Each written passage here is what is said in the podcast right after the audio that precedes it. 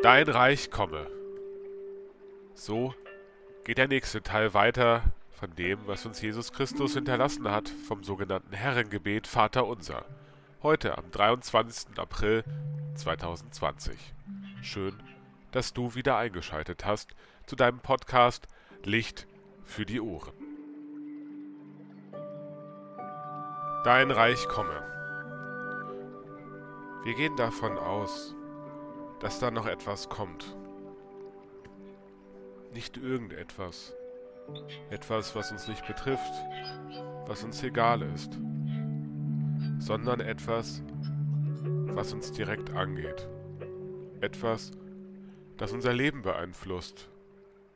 Jesus hat davon erzählt, als er gesagt hat, es ist erst wie ein Senfkorn. Oder als er uns so angenommen hat, wie wir sind, als Menschen, egal ob Mann oder Frau. Er hat uns angenommen, so wie es schon im Reich Gottes angedacht ist. Dieses Reich ist anders als unsere menschliche Welt. Das ist göttliche Welt. Dein Reich komme. Komm, o oh komm, du Reich Gottes, so klein wie ein Senfkorn bist du schon. Der Friede ist schon längst da. Er ist schon längst in unserer Welt. Auch der Wandel ist schon längst da.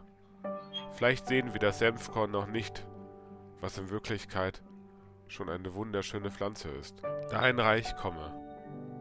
Auch entgegen der gerade herrschenden Krise wünschen wir uns, dass dein Reich kommt, o oh Gott, was unterschieden ist von dem, was wir jetzt sehen. Dein Reich komme. Ich wünsche dir Gottes Segen, ein Licht für die Ohren.